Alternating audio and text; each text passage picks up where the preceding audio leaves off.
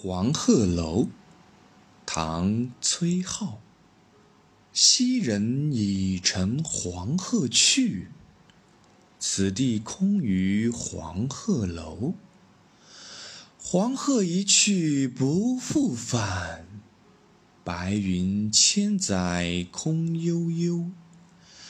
晴川历历汉阳树，芳草萋萋鹦鹉洲。日暮乡关何处是？烟波江上使人愁。黄鹤楼之所以成为千古传颂的名篇佳作，主要还在于诗歌本身具有美学意蕴。一是意中有象，虚实结合的意境美。诗从楼的命名之由来着想，借传说落笔，然后生发开去。仙人跨鹤本属虚无，现已无作有，说他一去不复返，就有岁月不在，古人不可见之憾。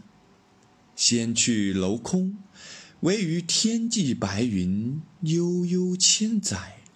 更能表现世事茫茫之慨。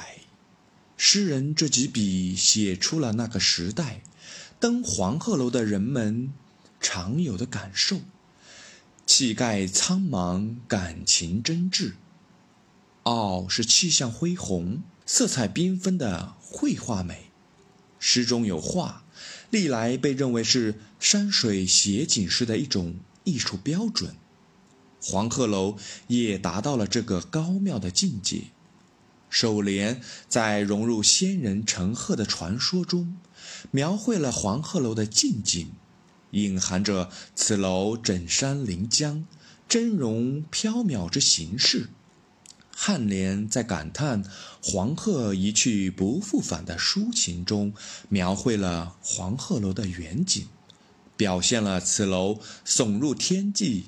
白云缭绕的壮观，景联游目骋怀，直接勾勒出黄鹤楼外江上明朗的日景；尾联徘徊低吟，渐渐呈现出黄鹤楼下江上朦胧的晚景。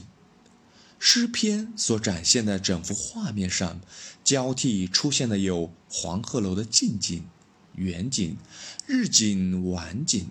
变化奇妙，气象恢宏，相互映衬的则有仙人黄鹤、名楼圣地、蓝天白云、晴川沙洲、绿树芳草、落日暮江，形象鲜明，色彩缤纷。全诗在诗情之中充满了画意，赋予绘画美。